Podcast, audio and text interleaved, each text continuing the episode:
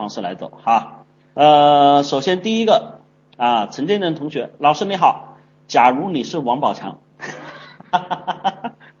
遇到这种事会做什么才恰当？这件事情的三个主角会不会落入像你前次课所说的陈冠希的下场哈？首先啊，我不会是王宝强哈，我也肯定做不到王宝强这个过程，因为什么呢？嗯，在这个我们说了啊，在两性关系和婚姻关系中，其实这里面就是有很多屌丝会一直遇到问题没有解，但是我们说了又不听的。有很多人之前我们在跟我们做咨询的时候会去挑战我，你说了算个屁呀，对吧？只要有钱就好办了，只要这个有权有钱有名就好办了。其实你发现有的时候这就是赤裸裸的打脸。当你真正有钱有权，然后有知名度之后。并不代表你真的就解决了所有的问题，明白吧？所以钱不是万能的，你甚至会遇到更大的麻烦啊！你想，如果王宝强不是这么有钱，不是这么有名，其实这个事儿可能遇不着，可能遇着的就是一个村姑嫁给他，两个人和和美美过日子啊，这也是有可能。那么在这里面，真正在两性关系和婚姻关系中，我们要去解决的哪些问题？首先哈，要去解决的叫匹配。我们说，其实叫。王八看绿豆啊，这个我们都能对上眼嘛。其实，在这里面呢，很多时候我们在这种交友、恋爱过程中啊，包括很多同学，别说这个什么婚姻出轨和失恋，其实大家在这种婚姻和交友里面有一个非常不恰正当的心态，总是以虚荣心，总是以一些错误的判断为标准，这就是等于给我们后面的交往过程中带来一个什么很大的一个隐患。所以在这个过程中，我们实际上去解决这个问题的时候，在最刚开始的时候啊，你就得去找到你那个所谓的正确的伴侣哈，找到所谓正确的伴侣。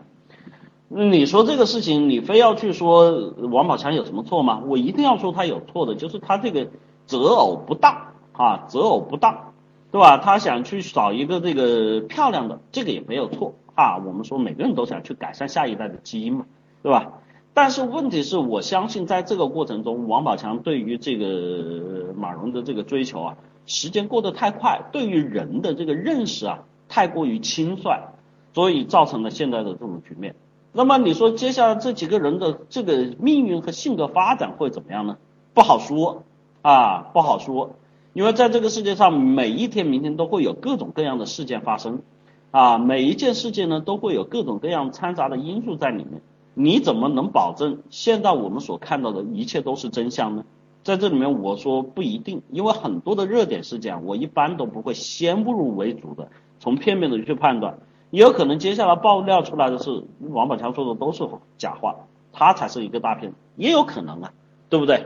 所以在这里面不知道这件事情将来的发展方向是什么，因为我没有更多的信息，我第一不是他身边的人儿。第二，我也不是娱乐圈的人；第三呢，我也不是狗仔哈。所以，我当我没有信息去做出判断的时候，我对于这件事情的看法就持保留意见，好吧？但你说更多的，你问我，我一般遇到这个问题我会怎么办？我说最前面有一件事情要做的就是，你不能够让这件事情发生。你首先得做一件事情，就是保证自己的可靠性和合理性。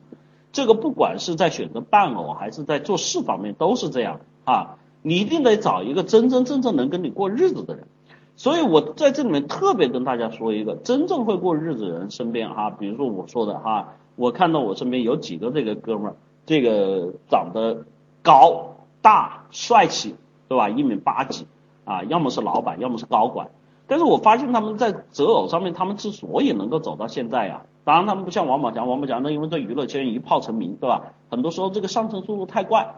他们在社会上历练的时间很多，我发现他们在择偶上面非常的务实，经常找的就是我。其实看这这些太太们，你说非常的漂亮没有？你说非常的这个什么什么这个出人之处都没有。但是统一的标准就是特别的贤惠能看，然后善解人意啊。基本上跟他们交流起来，会觉得真的能够从他们的身上感觉到女性的那种叫什么啊知礼优雅啊。然后顾家贤惠啊，所以在这个过程，我觉得我们更多的得这样去看事情啊。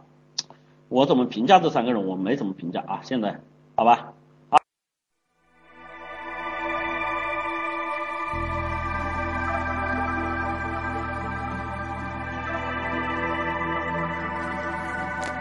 觉得不过瘾，想听更完整课程；觉得更新不及时，想要在线实时与老师互动；觉得课程太多，想要更系统、逐层递进学习。